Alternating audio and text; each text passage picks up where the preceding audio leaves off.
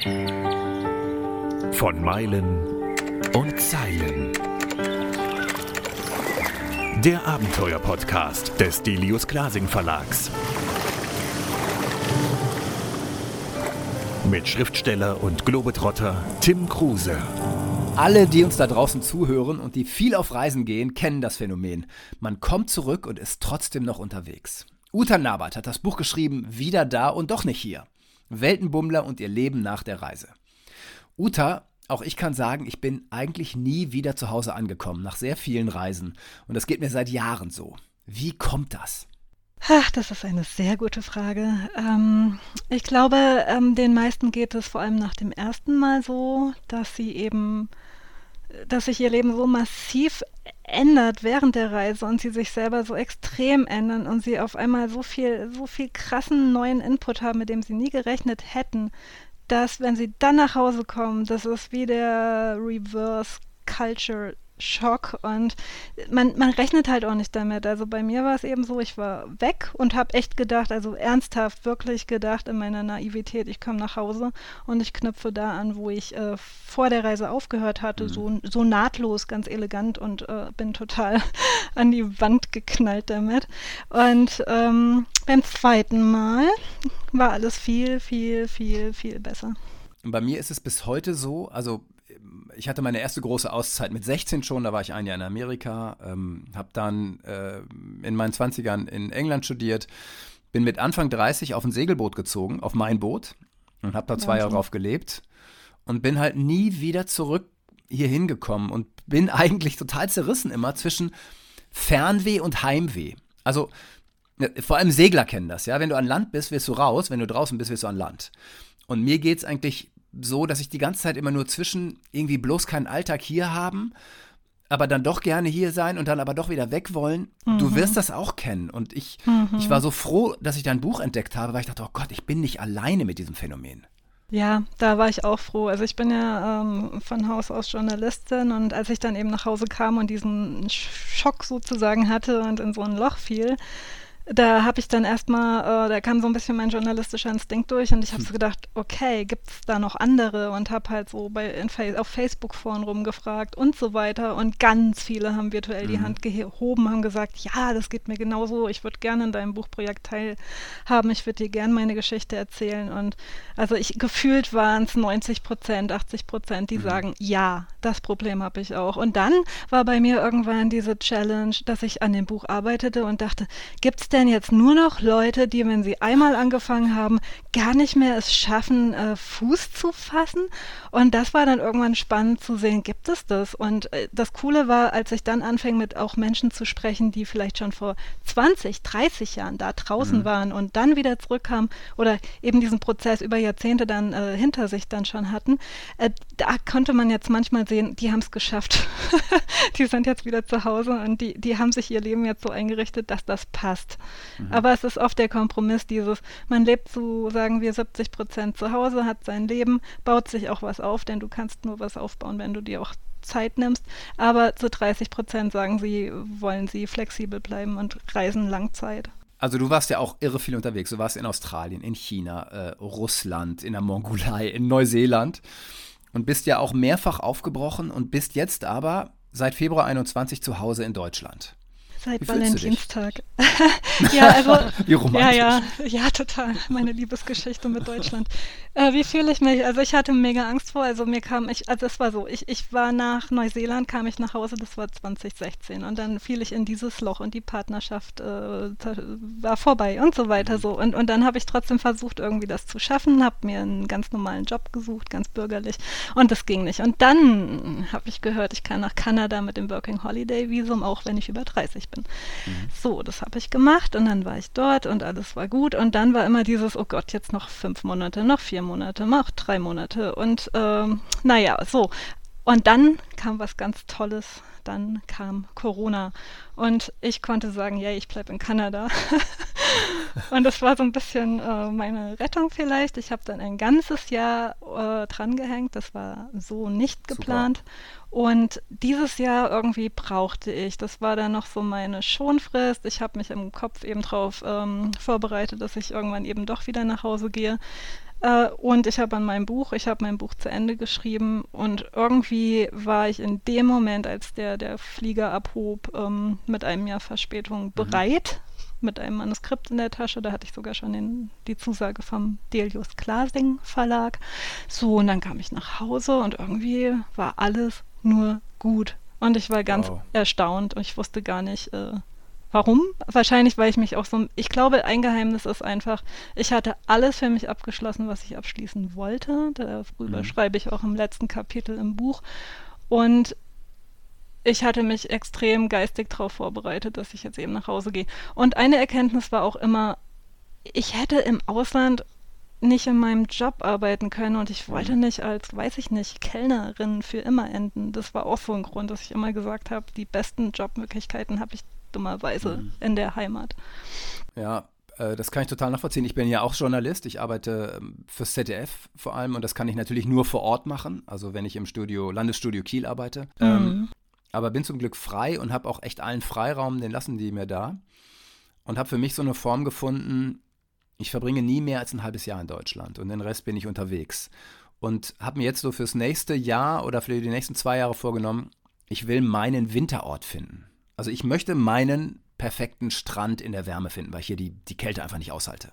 Du hast mir schon erzählt, du willst nach Costa Rica. Das ist genau, wahrscheinlich flieg, dein Winterprojekt. Ja, ja, ja ich fliege übermorgen nach Costa Rica und gucke einfach mal, wie, wie es da wird. Das muss aber nicht Costa Rica werden, das kann auch irgendwo sonst sein. Ähm, am Ende, wo ich dann vielleicht einfach so eine zweite Heimat im Warmen hab, am Strand habe. Wie ist denn dein Plan? Also nach dem, was du alles erlebt hast, ja, und du bist auch Ende 30 und, und irgendwann, man macht sich ja diese ganzen Gedanken so mit Familien ja. und dem ganzen Quatsch. Ja, ja. Was ist dein Plan und deine Idee? Das ist ja immer individuell so verschieden.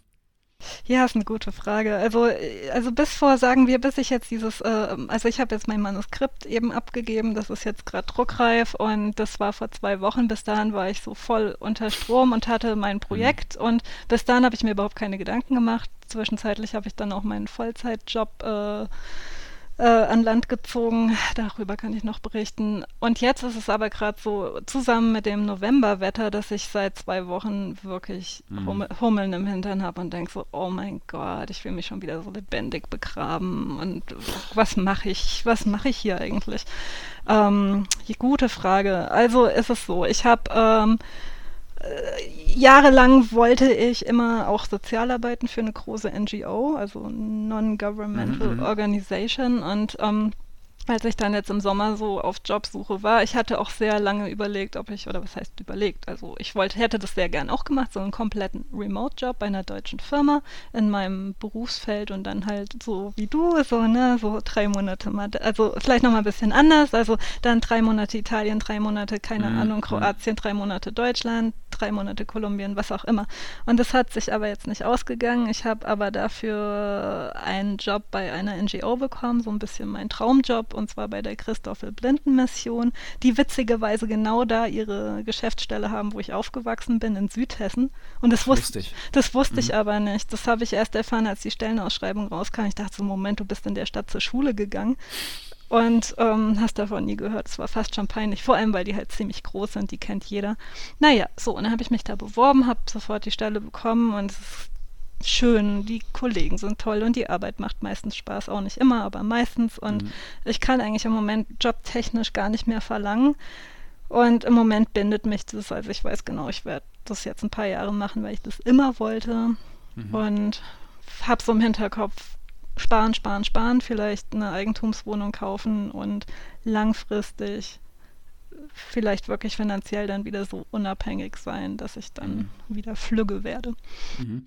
Du hast dir auf jeden Fall schon mal einen Riesentraum erfüllt und ich, ich bin ja auch so viel gereist und ich habe so viele Menschen getroffen und wenn ich denen dann irgendwann erzähle, dass ich Bücher schreibe, hm. dann sagen die, oh Gott, das ist mein größter Traum, ich möchte unbedingt ja. mal ein Buch schreiben und das ist dir jetzt auch gelungen. Ja, Wahnsinn. Und, ja, und erzähl, wie es dazu kam überhaupt, weil ah. man muss es ja auch können. Das kommt ja noch dazu, es ist ja ein Handwerk. Ja, es ist alles. Es ist Handwerk, es ist Zuversicht, es ist langer Atem, ganz wichtig. Ähm, es ist Glück.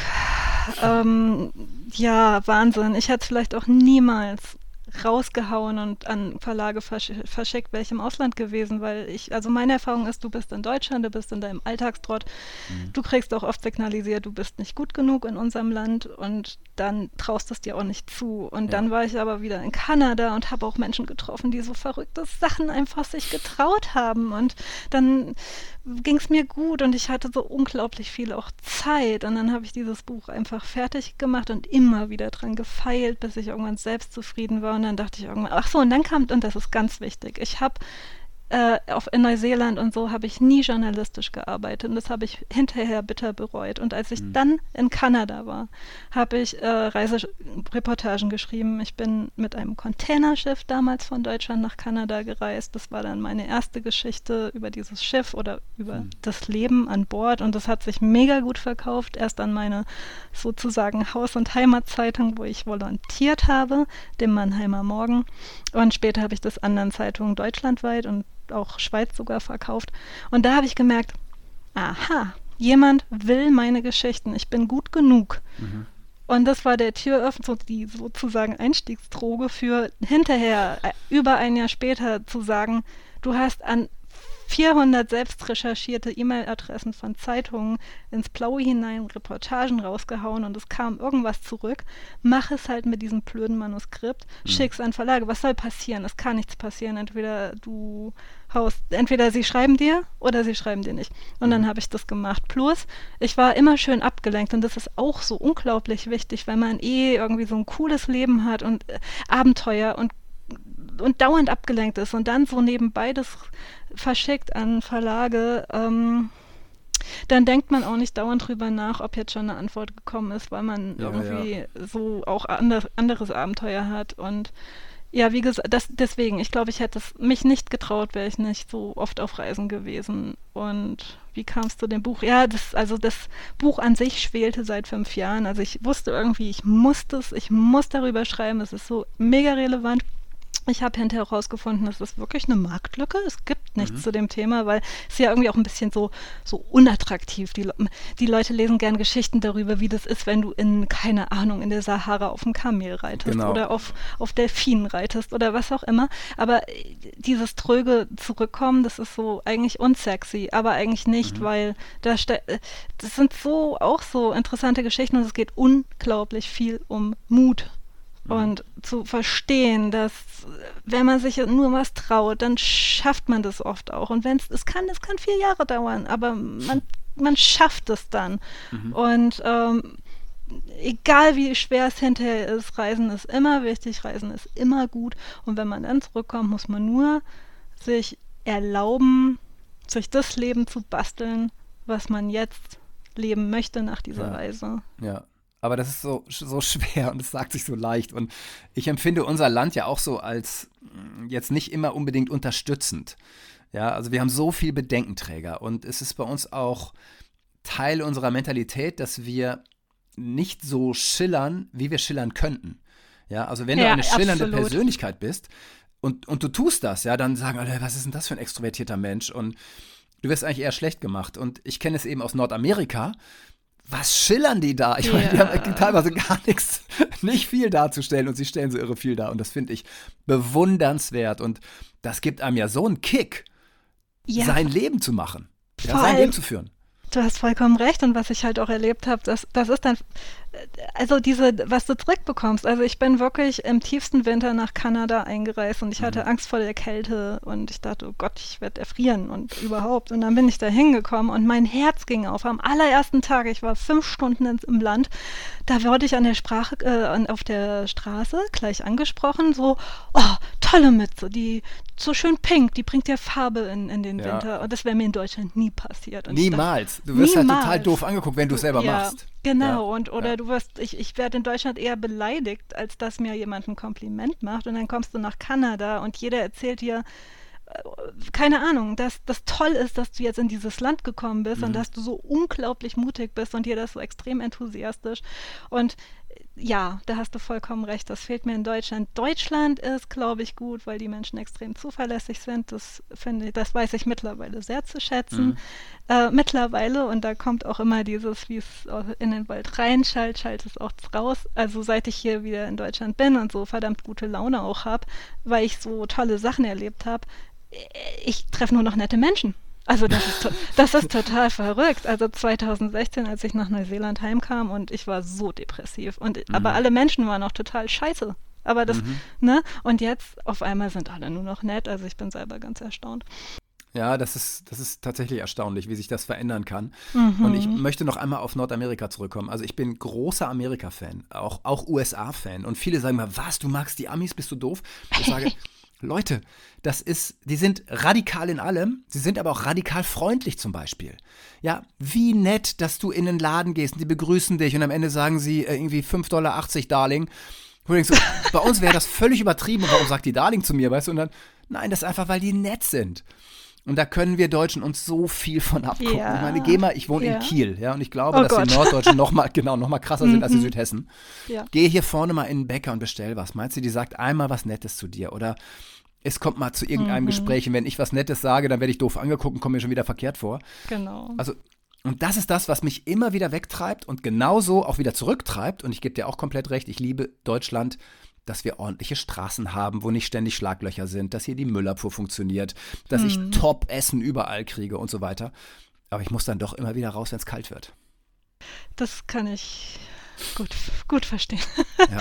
Absolut. Also ich glaube, da sind wir auch, das ist so unser krasses Privileg als Deutsche, dass wir diesen weinroten Pass haben, der uns so unglaublich ja. viel eröffnet und wir wirklich äh, zwischen den Welten switchen können. Und wenn jetzt jemand da draußen ist und es hört und jetzt gerade von einer Reise zurückgekommen ist oder seit einem Jahr schon wieder zurück ist und merkt, er kommt über er oder sie kommt überhaupt nicht klar, mhm. dann wäre auch das dieses Hybridmodell denkbar, dass man eben wirklich sagt, okay, Sommer Deutschland, Herbst meinetwegen auch noch und dann wieder Energie und gute Energie tanken in anderen Ländern, Sonne tanken und dann zurückkommen und das geht ja heutzutage, wenn man wirklich möchte, findet man ja einen Remote-Job. Ja. Auch, auch dazu wird in meinem, also in meinem Buch gibt es einen Ratgeberteil ganz hinten, wo nochmal aufgelistet ist, ähm, was habe ich eigentlich für Möglichkeiten und viele, viele, viele auch äh, Webadressen, ähm, wo nochmal auch, auch Jobbörsen mit Remote-Jobs mhm, mhm, und so. Also das habe ich alles mal gesammelt, das sind glaube ich 15, 20 Seiten. Ähm, wenn man das wirklich will, dann kriegt man das in der heutigen Zeit hin. Und ich glaube auch, dass unser Land extrem davon profitiert, weil wir eben diesen Input zurückbringen und mhm. be im besten Fall natürlich auch das Beste vom Besten zurückbringen. Also diese, genau diese Mentalität, dass wir sagen, wir machen auf einmal Komplimente, wir haben gute Laune, wir sind höflich, wir sind freundlich, wir sind nicht arrogant ähm, und das zurückbringen und ganz ehrlich, also ich merke es jetzt, wenn ich draußen irgendwie in, ins Geschäft gehe und dann sage ich extra Danke, weil keine Ahnung, mhm. jemand was Tolles für mich gemacht hat, äh, irgendein Verkäufer, das kommt schon, die merken das, das kommt zurück, also die, dann, dann wird doch gelächelt, dann das, oder es ist ein erstauntes Lächeln, weil sie halt nicht mit genau. gerechnet haben und das sind so Kleinigkeiten, aber das bringt, also das bringt was, weil letzten Endes man kann es nur, äh, man kann ja nur es vorleben. Und wenn ja. man dann, dann das, ich denke wirklich, dass ähm, sich da was tut dann auch, es bewirkt was. Nein, das glaube ich auch. Ich, ich glaube, dass wir Traveler so wichtig sind ja. ähm, für unser eigenes Land, um, um mal hier so ein bisschen aufzuwecken. Also selbst meine Bäckerin hier vorne ist mittlerweile total nett zu mir und grüßt mich und, und äh, gibt, gibt, mir manchmal irgendwas zum Knabbern noch mit und so. Also unfassbar. Also ja. Es, es, entwickelt sich natürlich durch meine Art eben, wenn ich irgendwo herkomme, wo einfach eine positivere Stimmung herrscht. Ja, und total. was ich an deinem Buch so toll fand, also ich sag nochmal, es heißt wieder da und doch nicht hier, weil ich weiß, es hören uns so viele Leute zu, die davon betroffen sind. Hm. Deshalb, ich fand diesen Teil, den du eben schon erwähnt hast, also diese ganzen Seiten im Web über, über wie steige ich aus, wie steige ich wieder ein, wie arbeite ich, wie versichere ich mich. Mhm, ja, ganz. Diese ganzen Punkte. Und ich weiß, so viele wollen es eigentlich machen, haben aber so viel Schiss, was ich voll nachvollziehen kann und wissen gar nicht, wie die einzelnen Punkte gehen. Und da hast du eigentlich in deinem Buch alles abgedeckt, was wichtig ist. Ich hoffe. ich glaube schon. Also du, das sieht mir so aus. Mir ist nichts aufgefallen, was mir fehlen würde, wenn ich, wenn ich Lust hätte, rauszuziehen. Mhm. Würde ich mir dein Buch kaufen und würde sagen, ach guck mal, es geht ja. Es, es geht. Das Ding ist halt am Ende, du musst es nur machen. Ja. Und das ist so der letzte entscheidende Schritt. Ja. Es gab, und ich liebe das bis heute, also der, mein, als ich studiert habe, ist meine Uni, äh, die Uni Kreiswald, äh, jetzt will ich nicht lügen, ich glaube, oh Gott, 500 Jahre geworden, glaube ich. Also die hatten Jubiläum, ist ja auch wurscht. Und der Leitspruch dieses Jubiläums war so simpel. Achtung, einfach anfangen. Ja. Und das ist so unglaublich simpel. Das geht los mit einfach anfangen, eine Hausarbeit zu schreiben, mhm. einfach anfangen, für die nächste ähm, Klausur zu lernen, einfach anfangen, aufs, äh, fürs Examen zu lernen.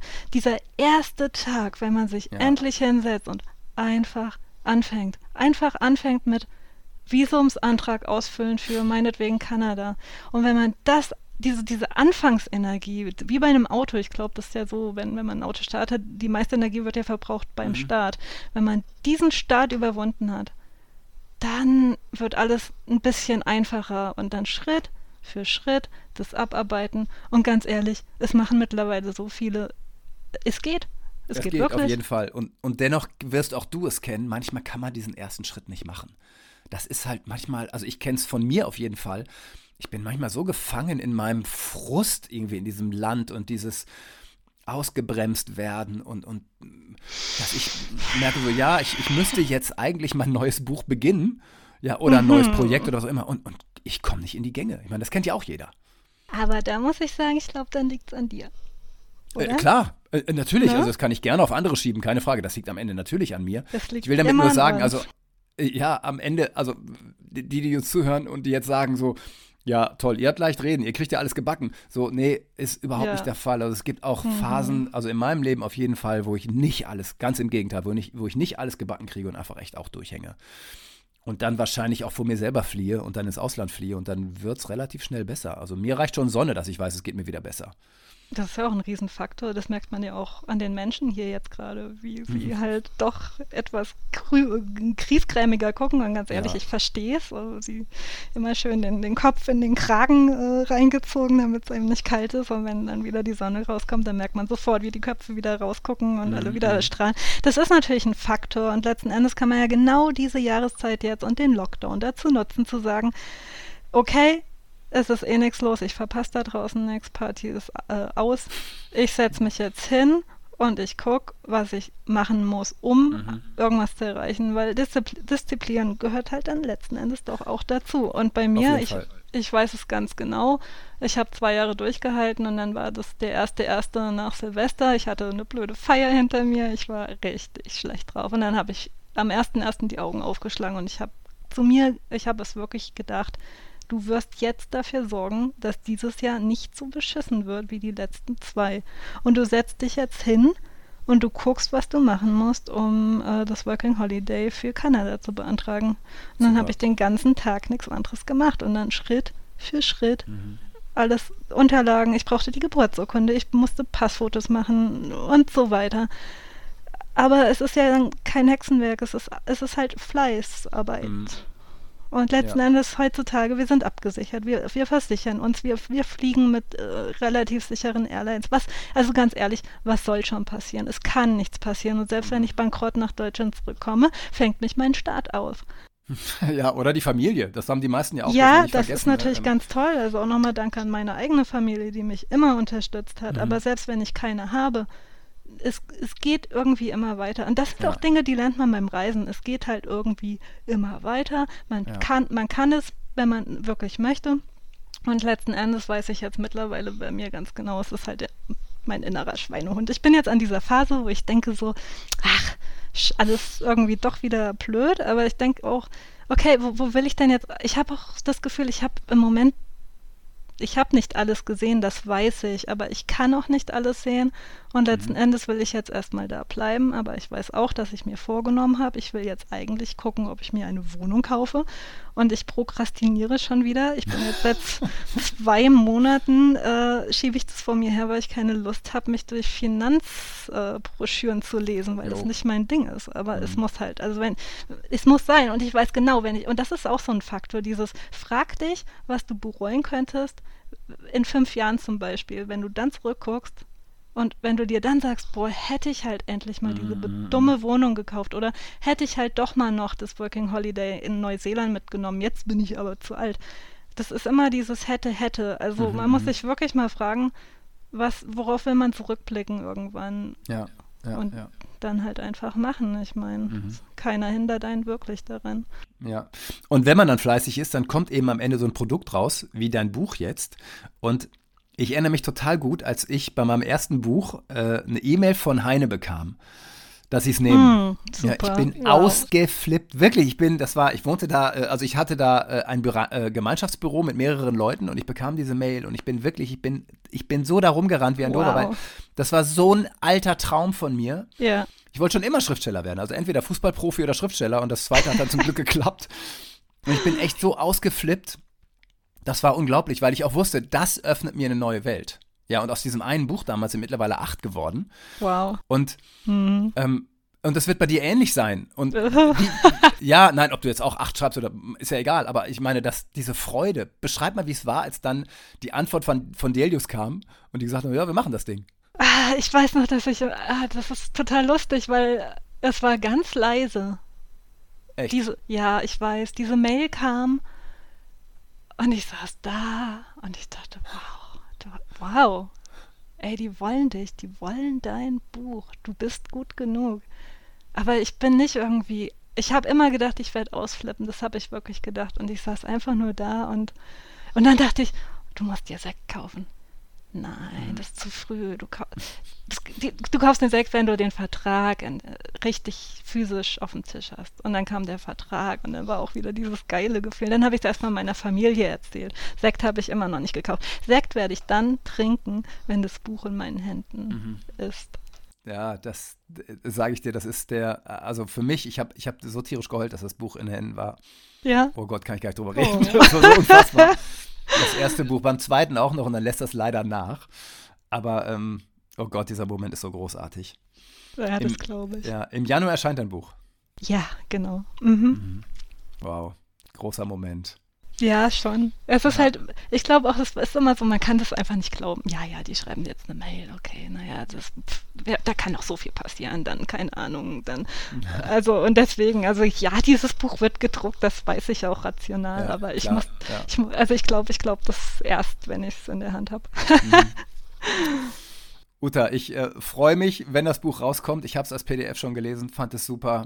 Äh, es spricht mir teilweise mich. echt aus der Seele, weil alleine zu wissen, ich bin nicht allein, das mhm. ist ja schon mal mhm. wichtig. Total. Ja.